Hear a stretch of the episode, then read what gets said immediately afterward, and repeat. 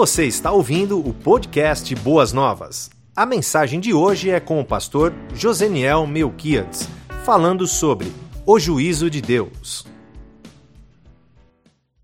Ah, esse dia. Ah, esse dia que nós tanto aguardamos. Você ama a volta do Senhor Jesus? Sim ou não?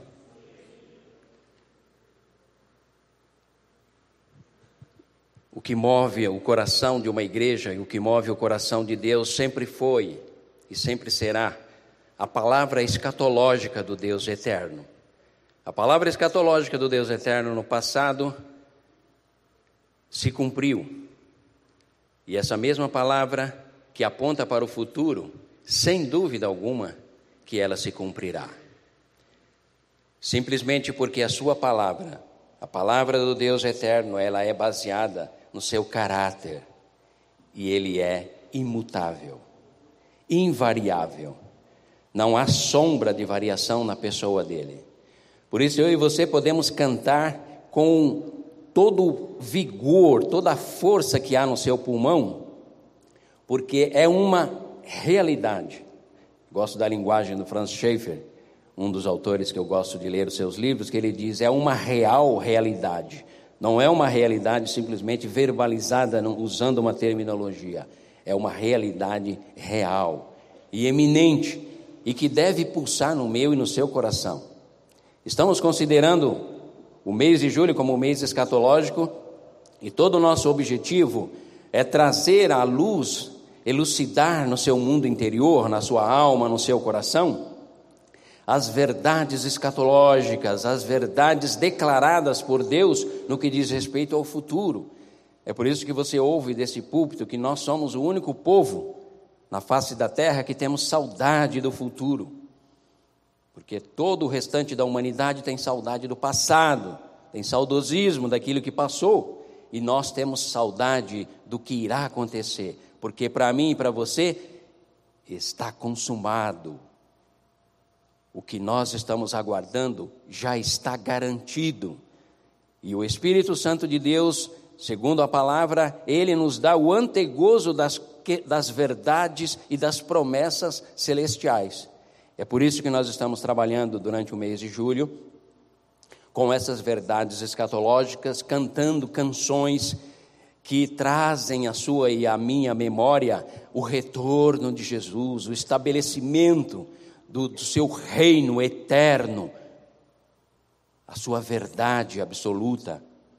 E o apóstolo Paulo diz: irmãos, é necessário que nós é, reacendamos sempre essa chama, para que não venhamos a viver como os demais, asfixiados pelo cotidiano, pelo mundo secular, pelos anseios e, segundo o próprio Jesus, pelos cuidados demasiados com esta vida.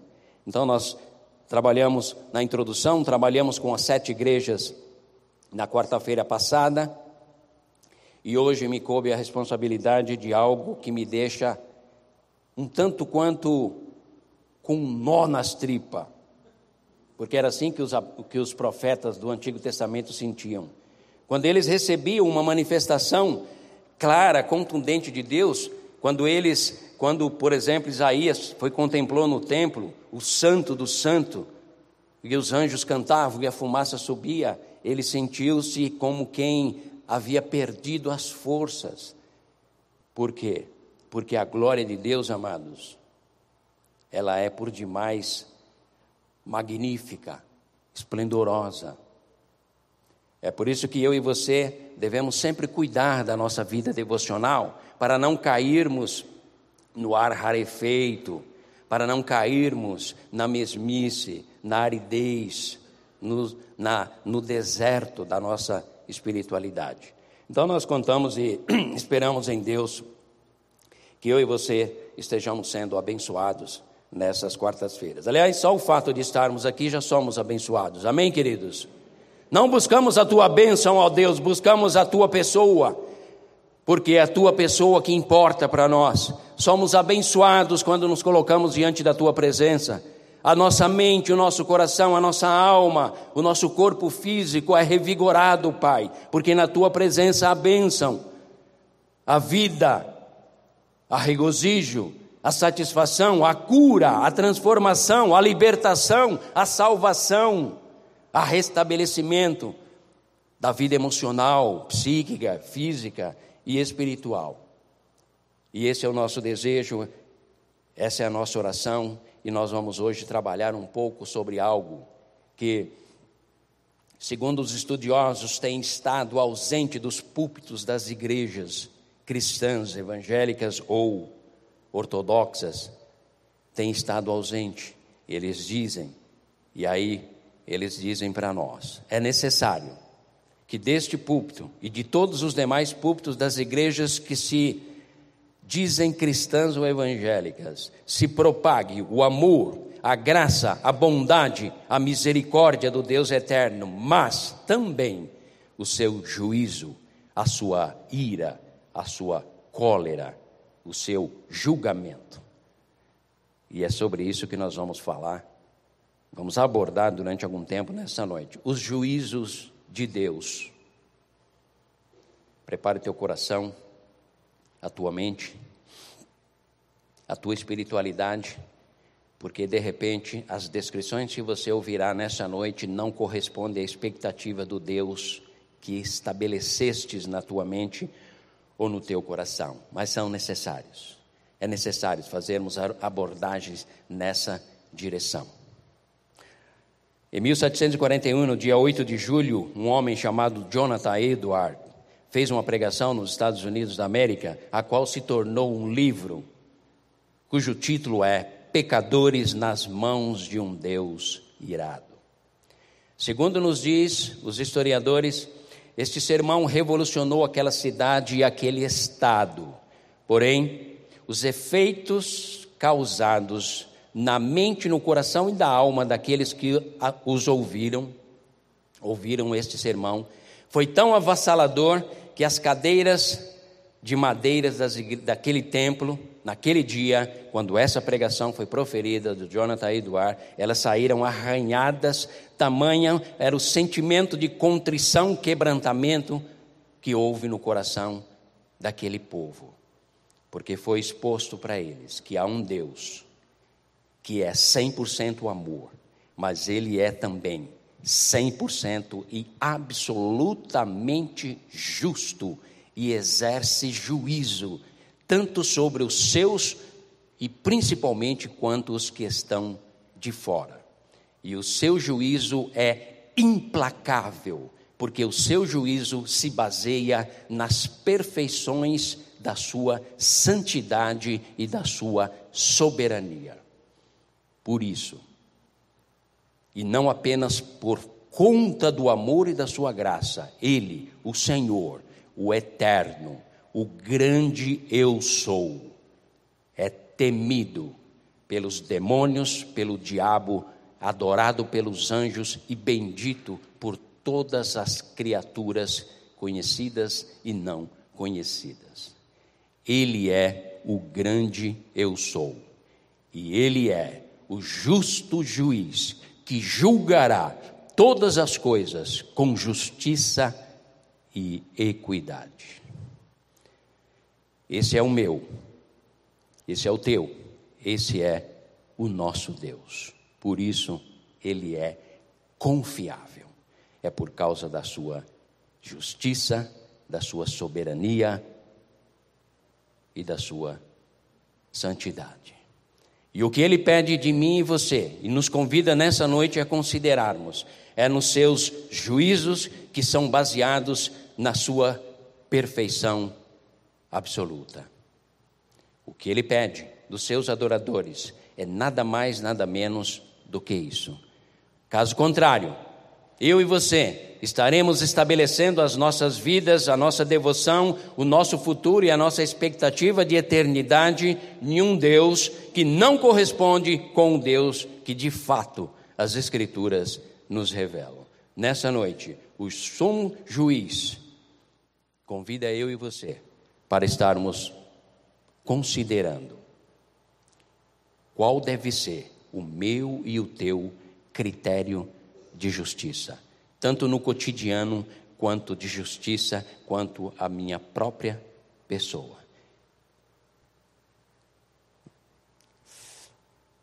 Romanos capítulo 1, versículo 18 a 25, o apóstolo Paulo já vai nos apontando essa direção.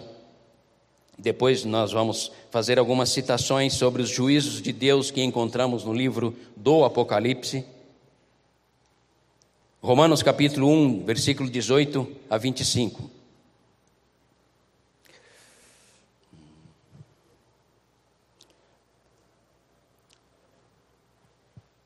Assentados mesmo como os irmãos estão, eu leio, eu leio para os queridos. Romanos capítulo 8, do capítulo 1, do versículo 18 ao 25. Portanto, a ira de Deus é revelada do céu contra toda a impiedade e injustiça dos homens que suprimem a verdade pela injustiça. Pois o que de Deus se pode conhecer é manifesto entre eles, porque Deus lhes manifestou.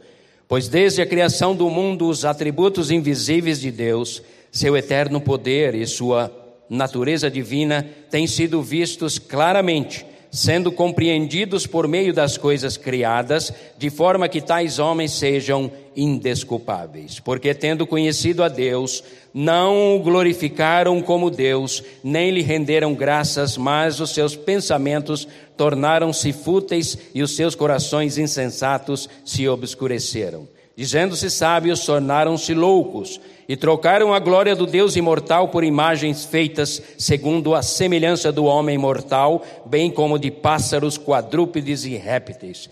Por isso, Deus os entregou à impureza sexual, segundo os desejos pecaminosos dos seus corações, para a degradação dos seus corpos entre si. Trocaram a verdade de Deus pela mentira e adoraram e serviram as coisas e seres criados em lugar do Criador, que é bendito para sempre. Amém. Amém, igreja?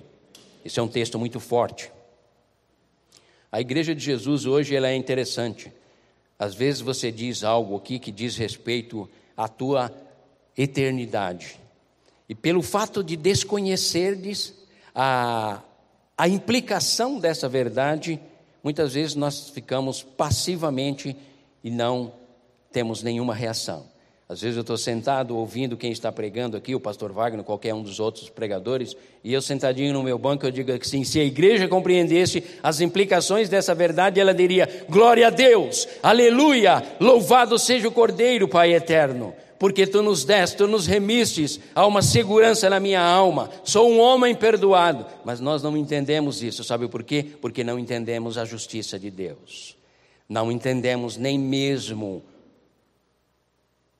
as implicações e a profundidade do sacrifício de Jesus Cristo. Não entendemos muitas vezes porque estamos sentados aqui. Pensar sobre o juízo divino é algo que nós precisamos considerar. Não podemos abrir mão dessa verdade. A igreja cristã, ela nunca abriu mão dessa verdade. A Bíblia é constituída, tanto no Antigo como no Novo Testamento, pela citação, pela verbalização, pela pregação baseada nessa verdade.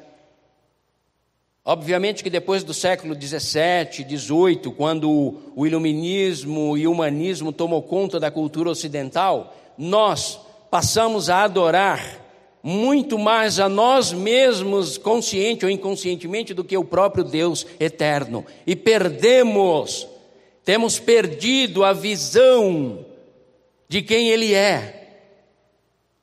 E adotamos uma visão mais resumida ao, ao sentimentalismo, a impressão que nos dá é que o Deus que concebemos na nossa mente e que expomos de púlpito é aquele Deus serviçal, é aquele Deus que está sempre dizendo: Filho, filha, eu quero te abençoar, eu preciso te abençoar, eu quero te dar a vitória. E a vitória então se esparramou, essa terminologia se esparramou por todos os meios evangélicos, mas nunca, nunca na história da igreja, a própria igreja tem vivido mais nas derrotas e nos fracassos, porque a, a nossas, as nossas emoções estão fragilizadas, a nossa, a nossa mente, o nosso psique, os nossos neurônios têm sido perturbados, e nós podemos contactar que tudo isso passa pelo crivo de um entendimento inadequado inconveniente ou talvez incompleto a respeito da pessoa do Deus eterno.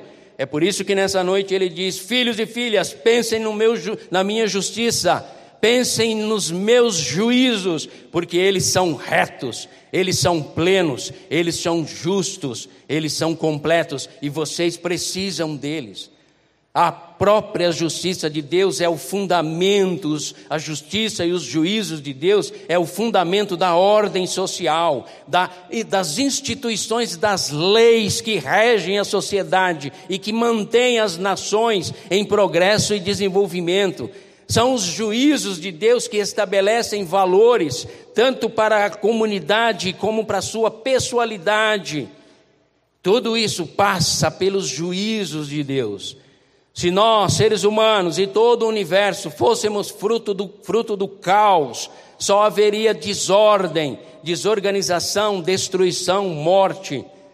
Mas somos fruto e resultado da criação de um Deus moral e pessoal, que se comunicou à humanidade de uma forma escrita, assim como de uma forma encarnada um Deus moral que estabelece um universo com leis, leis morais, leis físicas e leis espirituais. E estas leis têm como respaldo e fundamentação os juízos de Deus. Amém, queridos?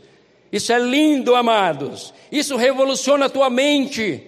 Isso transforma os teus sonhos, isso abre porta de novos horizontes para a tua existência, não apenas para a tua espiritualidade, isso amplia o leque da tua intelectualidade, isso estabelece saúde para o teu umbigo, saúde para a tua mente, saúde para o teu coração, mesmo que ele tenha alguns batimentos cardíacos inadequados, mesmo que tenha alguma coisa que é, fisicamente te abate, ou por genética, ou sei lá o quê, mas haverá uma saúde plena no teu ser, e ela está fundamentada, sabe no quê? Em um Deus que é justo juiz.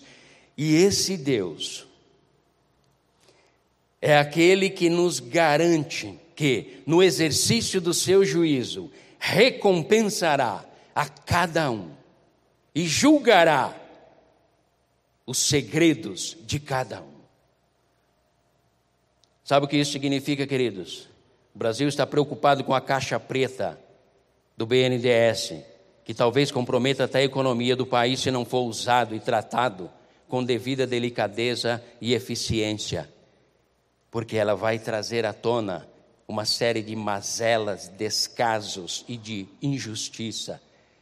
Mas o Deus eterno, ele abre não a caixa preta do Brasil, mas a minha caixa preta e a sua caixa preta da sua alma e do seu coração, porque só Ele, Deus, por ser o justo juiz que julga retamente, é capaz de expor a minha e a sua vida e tratar-nos, que pertencemos e professamos fé em Cristo Jesus, com o perdão, com a unção, com a cobertura do sangue do Cordeiro porque é, é assim que ele diz: Ainda que os vossos pecados sejam vermelhos como o carmesim ou como a escarlata, diz o Senhor dos Exércitos, ao abrir a caixa preta da tua vida e averiguá-la com a minha justiça, eu cubro-te com o sangue do cordeiro e torno-te mais branco e mais alvos do que a neve.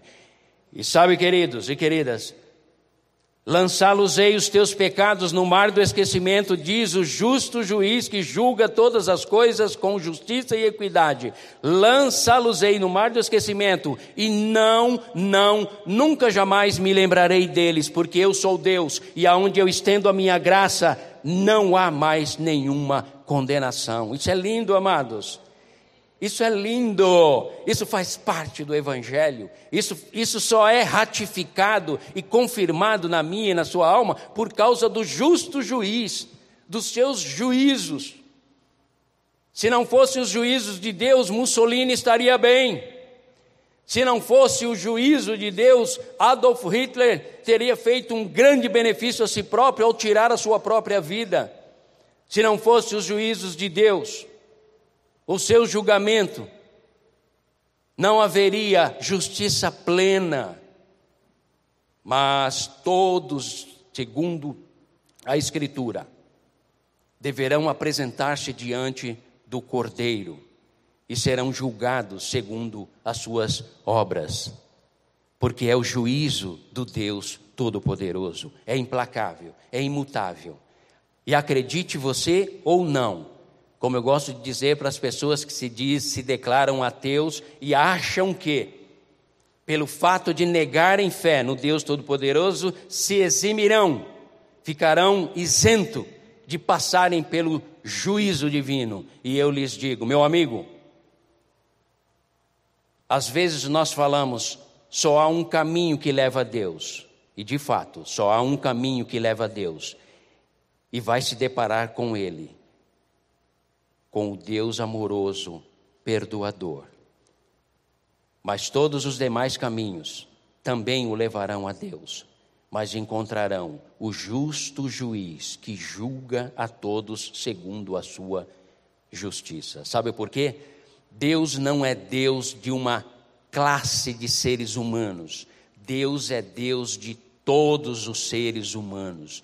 A diferença entre eu e você, que professamos fé em Jesus Cristo e, portanto, recebemos a justiça creditada, executada no Filho, cumprida na sua integralidade no Filho e imputada a nós, nós receberemos, receberemos do Deus justo por cumprir a sua própria justiça, sendo Ele justo e justificador, nós recebemos dele por direito de justiça que nos foi imputada pela fé em Cristo Jesus. Vinde benditos de meu Pai, porque possuí por herança o reino que vos está preparado. Já aqueles que rejeitaram a oferta justificante do Deus Todo-Poderoso, que é justo juiz, o enfrentarão da mesma forma, mas ouvirão dele, por causa da sua justiça e por causa da falta da imputação dessa justiça naqueles que não creram, tais pessoas se depararão com o justo juiz e ouvirão dele: Apartai-vos de mim, malditos.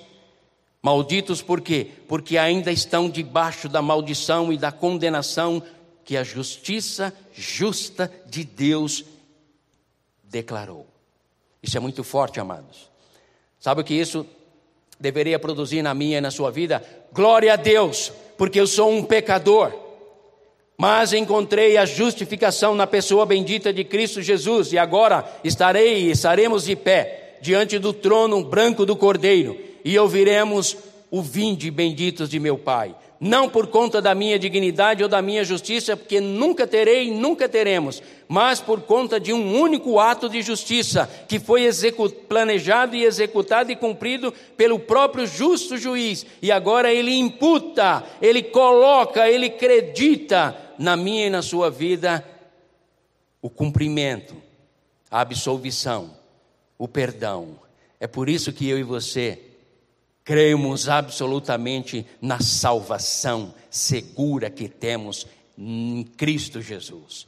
É por conta da sua justiça. E a sua justiça, ela será executada nos céus e na terra para todo sempre. Amados, nós precisamos recuperar, restaurar esses conceitos, essas verdades nas nossas mentes, para que não venhamos a viver de segurança de salvação hoje, certeza de vida eterna hoje, escorregões e perda de salvação no dia seguinte. Não, não, não, não acreditamos na perda da salvação porque ela é baseada na justiça executada pelo Filho em cumprimento ao estabelecimento da lei justa do Deus eterno, o justo juiz. E agora ela é acreditada na minha e na sua vida quando nós declaramos: sim, eu creio em Jesus Cristo como Senhor e como Salvador. Cantem, diz o salmista no, no, capítulo 96, versículo 13: cantem diante do Senhor, porque Ele vem. Vem para quê? Vem para julgar a terra, julgará o mundo com justiça e os povos com a sua fidelidade. Todos vós, diz Jesus, deverão comparecer perante o tribunal de Cristo para que cada um receba de acordo com as suas obras praticadas por meio do corpo, sejam elas boas, sejam elas más. Todos nós compareceremos. E a obra que apresentaremos diante do tribunal de Cristo é a coroa da salvação a qual ele nos concedeu e nós colocaremos aos pés dele. Sabe por quê? Digno, digno é o cordeiro que foi morto desde a fundação do mundo para que nós fôssemos redimidos. É isso que nos traz segurança total e absoluta. Esse texto que eu li é em 2 Coríntios, 2 Coríntios capítulo 5, versículo 10. Multidões Multidões que dormem no pó da terra acordarão, uns para a vida eterna, outros para a vergonha, para o desprezo eterno. Aqueles que são sábios reluzirão como a fulgor do céu, e aqueles que conduzem muitos à justiça serão como as estrelas para todo o sempre. Daniel 12, versículo 3. Mas eu digo a vocês, todos esses textos fazem alusão ao juízo divino, queridos, que é para mim e para você. Obviamente, que no que diz respeito ao perdão dos nossos pecados, o sacrifício de Cristo é o suficiente. Mas o êxito e a vida abundante que podemos desfrutar aqui nesta terra passa pelo conceito de justiça e de juízo que tens na tua vida. É perfeitamente possível o justo viver como um injusto e o pagão viver como um justo. Ou seja, Alguém que não conhece a Deus tem um critério de justiça e de juízo melhor do que muitos que dizem que conhecem, conheçam a Deus. Daí a importância de entendermos que o juízo de Deus diz respeito ao futuro escatológico, mas também diz respeito ao nosso tempo presente. Sede santo, diz o Senhor, porque eu sou santo, assim diz o Senhor dos exércitos. E Jesus ainda nos alerta a respeito do posicionamento dos juízos divinos, ele nos alerta das implicações que os juízos divinos têm sobre as nossas vidas, sobre a eternidade, estou garantido. Sobre o tempo presente, peregrinarei como o povo de Israel peregrinou pelo deserto. Na eternidade, Cristo Jesus já está lá, portanto não há nenhuma condenação para os que estão em Cristo Jesus. Romanos 8:1.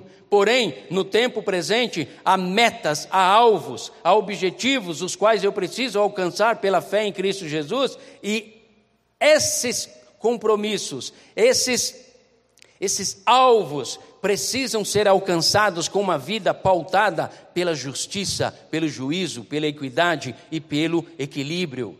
Porque muitos saíram do Egito, mais de dois milhões de pessoas, mas por conta de não compreenderem a necessidade de temer a Deus e de adorá-lo e de centralizá-lo nas suas vidas e terem vidas de temor a Deus, de obediência e submissão e de justiça, tanto social como justiça individual nas suas práticas diárias, diárias esse povo não alcançou, não alcançaram a benção. Amados, isso é muito sério. E Deus nos trouxe nessa noite para considerarmos exatamente sobre isso. Os juízos de Deus, queridos, não são negociáveis. Se alguém disse para você que Deus é brasileiro, eu desminto. Deus não é brasileiro, não é chinês, não é japonês, não é coreano. Deus é Senhor de toda a humanidade. E as suas verdades extrapolam raças, etnias, culturas, dogmas, tradições, mesmo que sejam tradições milenares. Ele é Senhor absoluto. E por ser Deus, ele diz: Vou citar para vocês um exemplo na história de um homem que nenhum de nós chegaríamos nem próximo daquilo que ele fez e o que ele foi. Mas ao exercitar o seu juízo, o Deus eterno diz: Não, não entrarás na terra. Sabe por quê, Moisés?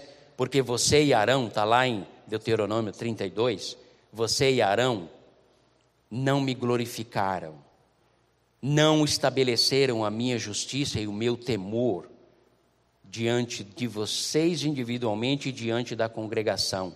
Porque quando eu disse, falas a rocha, porque a rocha já havia sido ferida, você não entendeu que a rocha era Cristo Jesus, o grande executor da minha justiça, o qual seria ferido apenas uma só vez, e posteriormente ele seria tocado pela fé, pela fala. Eu creio.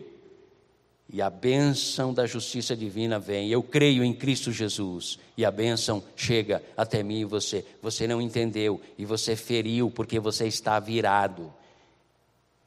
Por conta disso, Arão ficou. E agora Moisés sobe ao monte. E lá tu serás recolhido. Senhor, permita-me entrar na terra, pois o tanto que eu ansiei, ansiei, desejei, sonhei. Deus diz: Eu sou justo juiz. E quando eu decreto, está decretado.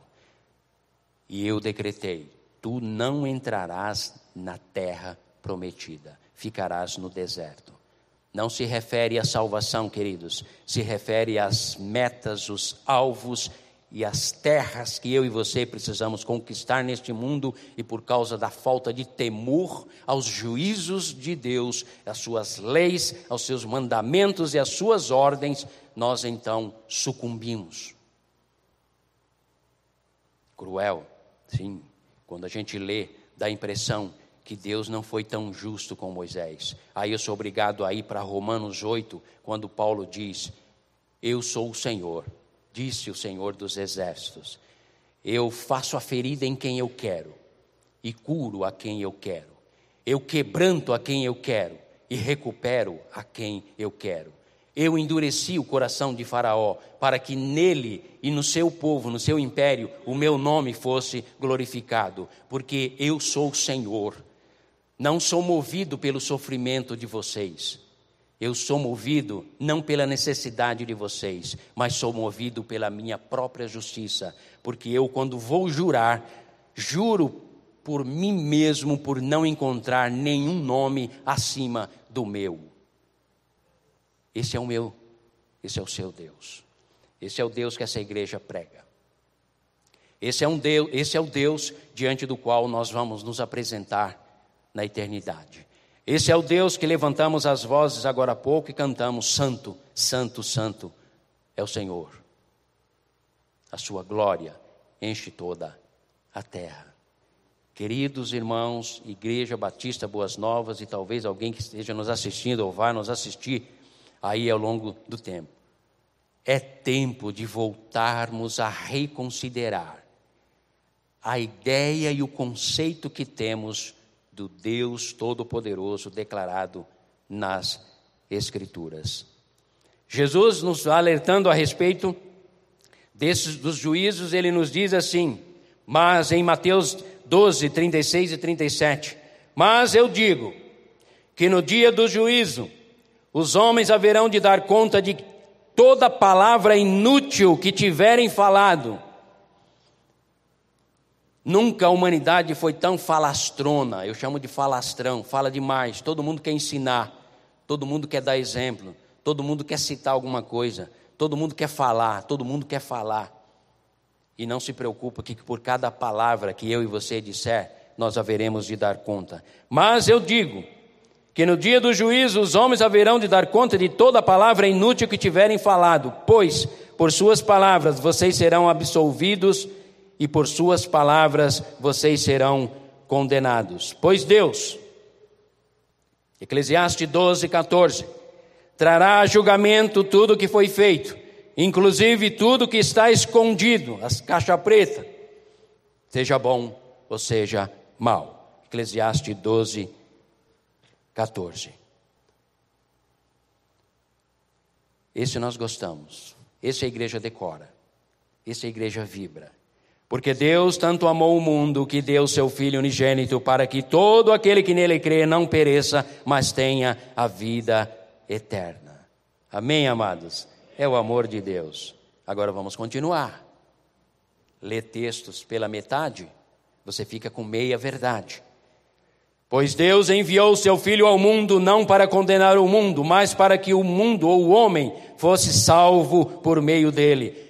Quem nele crê não é condenado, mas quem não crê já está condenado, por não crer no nome do unigênito Filho de Deus, e este é o julgamento. A luz veio ao mundo, mas os homens amaram as trevas e não a luz, porque as suas obras eram más. Diga amém, queridos. É. Nós amamos a Bíblia toda. Amamos a Bíblia toda. E sabe, amados, ah, pode parecer cruel quando você você lê na Escritura, por exemplo, ah, Deus trazendo juízo sobre um casal, como por exemplo no livro de Atos, Ananias e Safira. Isso agride a nossa visão humanitária, porque nós achamos que o que importa é o ser humano, a sua vida, a sua existência e as suas necessidades. Engano, queridos. O que importa para Deus é a sua glória. O que importa para Deus é que nós seres humanos, seres humanos, entendamos a sua grandeza, o seu valor, a sua dignidade. Sabe por quê? Porque se diminuirmos isso, a nossa adoração não chega ao seu trono de graça. Se diminuirmos isso, a nossa vida não alcança plenitude. Então Deus, quando vai lá através de Pedro e diz: Escuta, Ananias, por que mentistes ao Espírito Santo de Deus?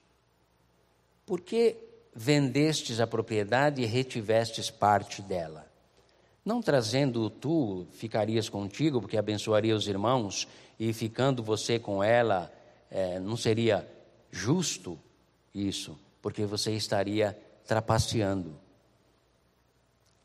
Eis aí na porta os pés daqueles que irão te levar. E Ananias, puf. Hoje, depois vem a esposa e puf. Hoje nós falamos assim: não concordo com o dízimo, somos topetudos com Deus. Somos os homens do século 21. Não conhecemos os juízos de Deus. Não conhecemos nem o próprio Deus. Então somos topetudos. Não gosto de igreja, não vou à igreja. Não gosto de dízimo, não concordo com o dízimo. Aí Deus diz: barro, quem te perguntou se tu concordas ou deixa de concordar? Porventura o barro pode dizer ao oleiro o que deve ser feito? Não, absolutamente não, porque barro é pó. Por isso, submeta. Tu não gostas de igreja? Saibas que o Deus eterno sempre estabeleceu um lugar para a sua adoração. Não, eu adoro em casa. Você adora em casa o Deus do teu ventre, o Deus do teu conceito, não o justo juiz que julga todas as causas e retribuirá a cada um segundo os teus feitos. Porque quando foi com Abraão, sobe ao monte Abraão, e lá eu falarei contigo. Quando foi com Moisés, sobe ao monte Moisés, e lá eu falarei contigo. Com Abraão novamente, sai da tua tenda, Abraão, e eu falarei contigo. Sempre foi assim, queridos. E o próprio Filho de Deus não adorou o Pai dentro de casa, foi no monte Getsemane, no monte das oliveiras, porque no jardim do Getsemane era o lugar onde ele tinha um encontro com o Pai. Sabe por quê? Porque ele sabia que o Pai pede exclusividade absoluta mas nós cristãos do século 21 não. Nós cantamos sempre que Deus trabalha para nós. Como se eu fosse o justo com o direito de reivindicar alguma coisa. A frase do receba é a mais é uma das frases mais comuns no meio evangélico. Mas nessa noite Deus diz: "Receba o meu juízo, meus filhos e filhas, e compreendam, compreendam que eu sou Deus, não negocio com nenhum pecador. E quando eu estabelecer o meu tribunal, vocês serão recebidos. Sabe por quê? Porque ao se apresentarem na minha presença, vocês se apresentaram como o publicano e não como o religioso, fariseu, que dizia: Te dou graças, ó Deus, porque não sou como esse publicano. Dou dízimo todos os dias, vou à igreja, vou até no frio, na quarta-feira. Por isso eu mereço ser abençoado, Senhor. O meu salário precisa ser multiplicado. Não deve faltar azeite lá na minha casa. A farinha não deve esgotar, porque eu sou justo e mereço. E aí chega o publicano. De longe, diz a Bíblia. Deus Todo-Poderoso, justo juiz, tem misericórdia de mim, miserável pecador. E sabe o que Jesus conclui? Quem desceu justificado ou com a justiça imputada?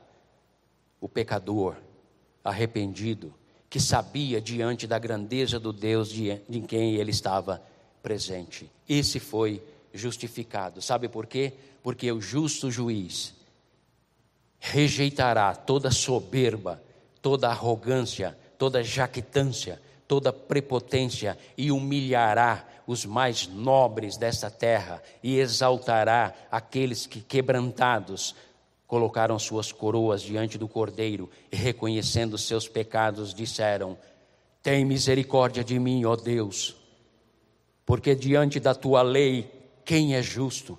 Porque a tua palavra nos diz: não há um justo sequer. Todos se extraviaram e se tornaram inúteis. Todos blasfemaram contra mim, todos me abandonaram.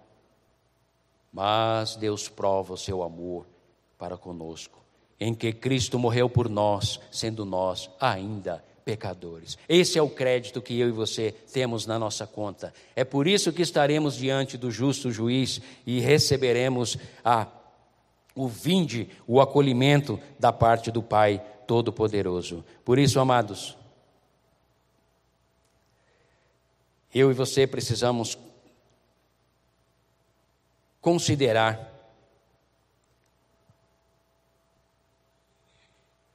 qual Deus que há na minha e na sua mente. O Deus da Bíblia, se for o Deus da Bíblia, haverá descanso para sua alma a certeza do perdão e do julgamento final, total e absoluto.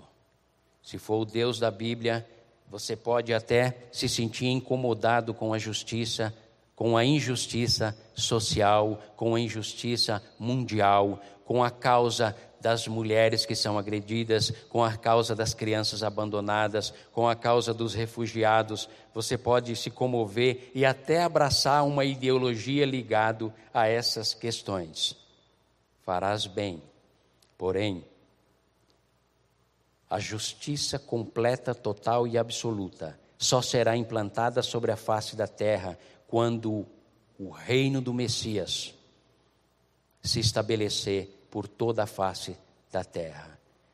Porque haverá equilíbrio, haverá plenitude de vida e a justiça correrá como os rios correm em direção ao mar. Mas, pastor, então nós devemos nos acomodar? Não. Devemos buscar a justiça em todas as suas vertentes, em, to, em todas as suas, em todas as áreas que envolvem a vida humana. Mas, acima de tudo, nós precisamos estabelecer no nosso coração a justiça que vem do Deus Todo-Poderoso. Porque um dia as trombetas vão tocar. E o justo juiz julgará todas as coisas. Crédulos e incrédulos, seja quem for. E todos nós vamos estar diante diante dele do Cordeiro. No livro do Apocalipse, para os irmãos terem uma ideia, quero apenas citar alguns versículos para você sentir desejo até mesmo de ler ou estudar. Nós temos sete selos, sete trombetas, sete taças da ira e da cólera de Deus, e temos inclusive sete trovões, que, segundo o anjo, disse para João: Não escreva o que disse esses trovões, porque isso é um mistério. Está registrado lá no livro do Apocalipse. Mas os selos, o qual somente o cordeiro foi digno de abrir o livro que estava selado por dentro e por fora, no capítulo 5, o sexto selo do capítulo nos diz assim, capítulo 6, versículo de 12 a 17: Observei, quando ele abriu o sexto selo, houve um grande terremoto, o sol ficou escuro como tecido de crina negra, Toda a lua tornou-se vermelha como sangue, e as estrelas do céu cairão, caíram sobre a terra como figos verdes caem da figueira quando sacudidos por um forte vento. O céu foi se recolhendo como se enrola um pergaminho, e todas as montanhas e ilhas foram removidas de seus lugares. Então, os reis da terra, os príncipes, os generais, os ricos, os poderosos, todos os homens, quer escravos, quer livres, esconderam-se em cavernas e entre e entre as rochas das montanhas. Eles gritavam as montanhas e as rochas: caiam sobre nós e esconda-nos da face daquele que está sentado no trono e da ira do cordeiro, porque chegou o grande dia da ira deles e quem poderá suportar? Amém, igreja? É forte demais, queridos. Mas sabe o que acontece? Se você não crê nisso, a tua evangelização é capenga, ela é deficiente você só fala de um aspecto do Deus Todo-Poderoso, de repente da sua, da sua, do seu amor e da sua bondade. Mas o mundo precisa saber disso. Quando eu estava estudando, caminhando pela Anhamelo, olhando as pessoas caminhando lá pela, pela pista de, de Cooper, eu fiquei olhando assim, perguntando para mim mesmo: Senhor Deus, será que essas pessoas sabem do teu juízo? Será que essas pessoas sabem que haverá um dia em que a tua ira será manifesta em toda a humanidade? Ou será que eu mesmo não creio nisso e, portanto, tenho dificuldade de compartilhar isso com outras pessoas? Será que na minha mente ou na mente da tua igreja, a tua ira e a tua justiça é como um defeito no teu caráter?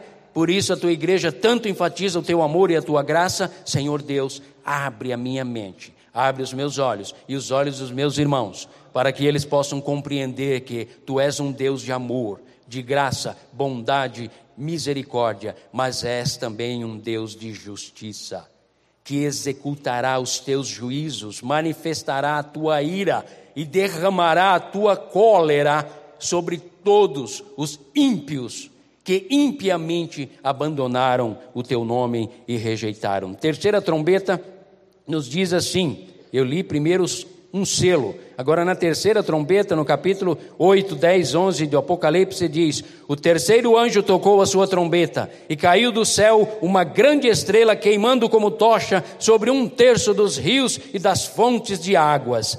O nome da estrela é absinto, uma planta amarga.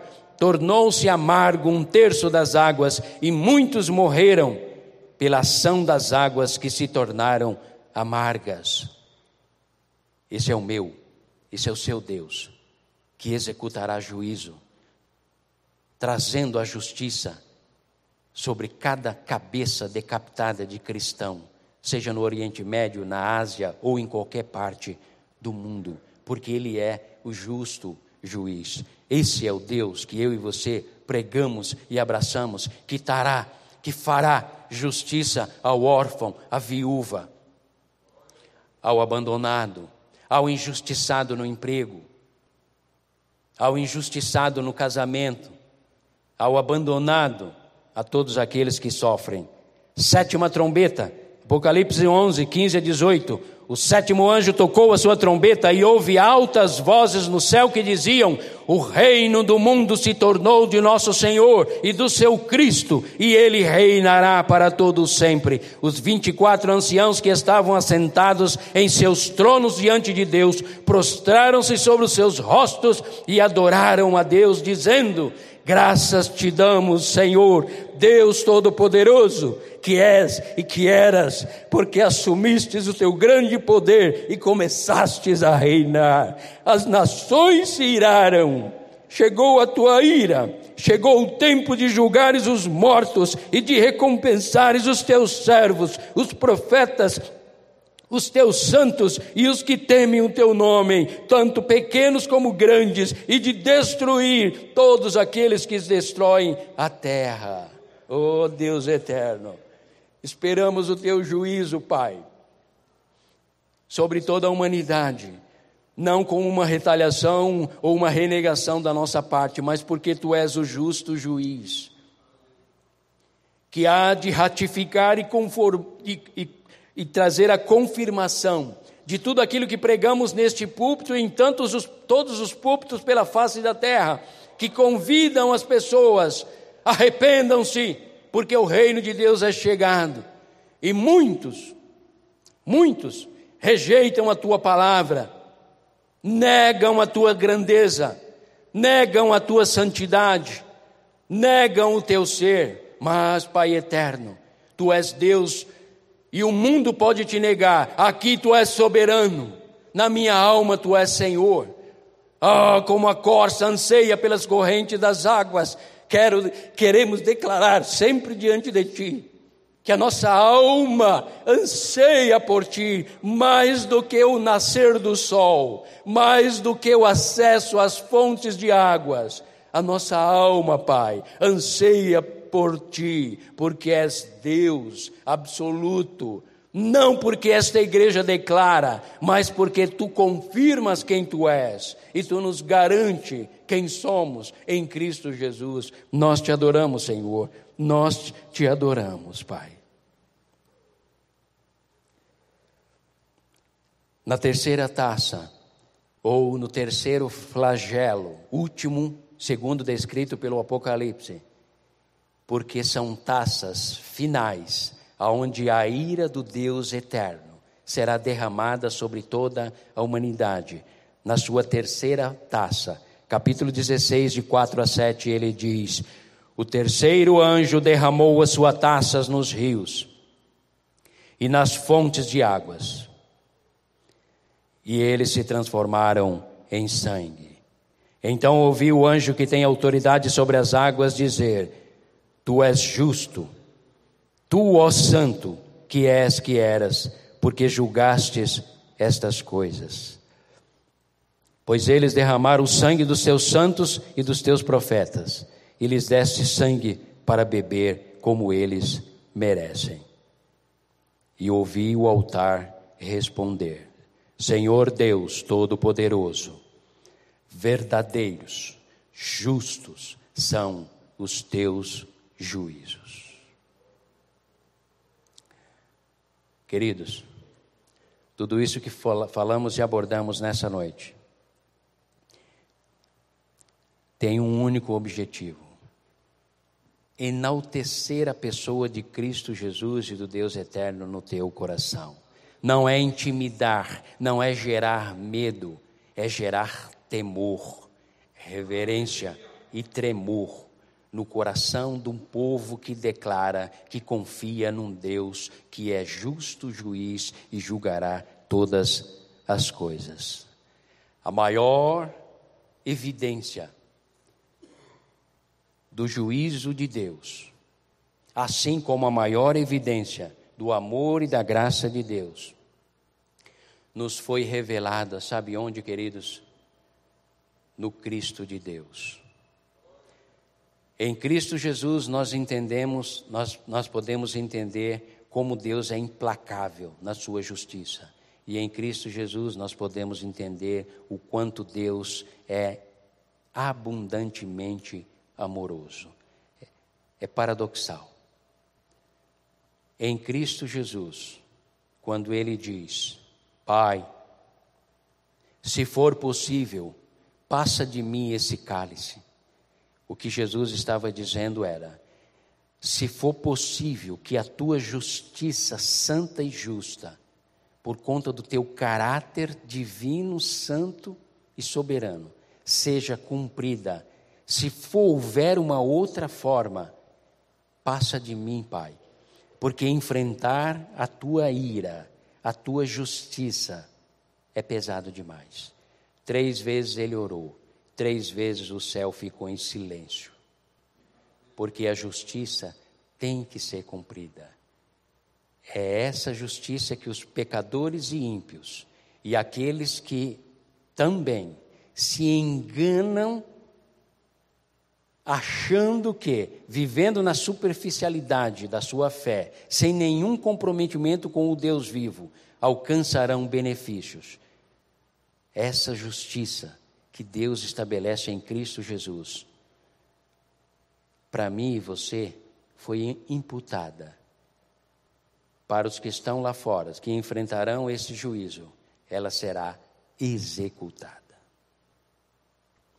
Portanto, amados, glorifique ao Cristo de Deus que você diz que crê, porque é Ele quem nos torna habilitados, perdoados e aceitos diante do Pai.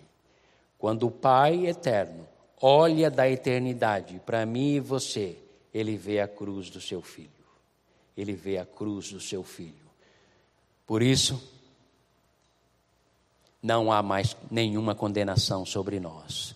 Mas não esqueçam, meus queridos, o juízo do Deus eterno se manifestará sobre toda a humanidade. Quando Noé, no passado, anunciava o julgamento, havia risos e sarcasmo. Talvez aconteça isso nos dias de hoje, quando você prega e anuncia os juízos divinos. Mas tão certo como eu e você estamos aqui nesta noite, essa palavra se cumprirá. Passarão os céus e a terra, disse Jesus, mas as minhas palavras não hão de passar. Todos nós estaremos diante do Cordeiro, toda a humanidade. Portanto, amados, o nosso desejo nessa noite é que você saia daqui amando mais a Cristo Jesus, pregando o seu evangelho na sua integridade, na sua totalidade. O evangelho que implica a graça redentora de Cristo Jesus, mas também que implica o justo julgamento do Deus juiz que julgará todas as coisas. Há muitos anos atrás, dialogando com um moço que trabalhávamos juntos, e ele morava no fundo da empresa e ele adoeceu. E eu fui visitá-lo várias vezes. Na última vez que eu fui visitá-lo, eu disse a ele: Você está morrendo. Você precisa de Jesus Cristo porque senão você vai enfrentar o justo juiz, o Deus justo, com a carga dos teus pecados, e não haverá salvação para você. E a minha evangelização com ele foi bem contundente, objetiva, concreta e definida, mas ele estava bem adoecido. E eu percebi, eu senti no coração que aquele homem ia morrer. E eu fui mais contundente: você precisa de Jesus, porque senão você enfrentará o, o trono do Cordeiro e haverá juízo sobre a sua vida. E foi na intensidade da minha comunicação com ele, infelizmente, ele vira para mim, olha bem para mim e diz dois palavrões bem pesados, blasfemando o nome do Cordeiro. E eu o repreendi. Não digas isso, porque ele morreu pelos teus pecados. Não tens o direito de blasfemar contra esse santo nome. E aquele moço deitou. Isso foi numa sexta-feira. Na segunda-feira, quando che... que ele morava na empresa, na segunda-feira, quando chegamos lá, aquele moço estava estendido nos corredores da empresa, já havia morrido há pelo menos dois dias. Amados, creiam, queridos, os que estão aí fora precisam ouvir o Evangelho de Cristo Jesus na sua totalidade. Não o Evangelho humanista, mas o evangelho teocêntrico, fundamentado no Cristo de Deus, cristocêntrico, teocêntrico, que é composto pelo amor, pela graça, pela bondade e também pelos juízos do Deus Todo-Poderoso. Não negue isso ao teu parente. Não negue isso àqueles que estão à tua volta. Porque é um direito da humanidade saber tudo aquilo que está composto nesta palavra. Você ouviu o podcast Boas Novas? Não se esqueça de seguir o nosso podcast para mais mensagens inspiradoras. Que Deus te abençoe.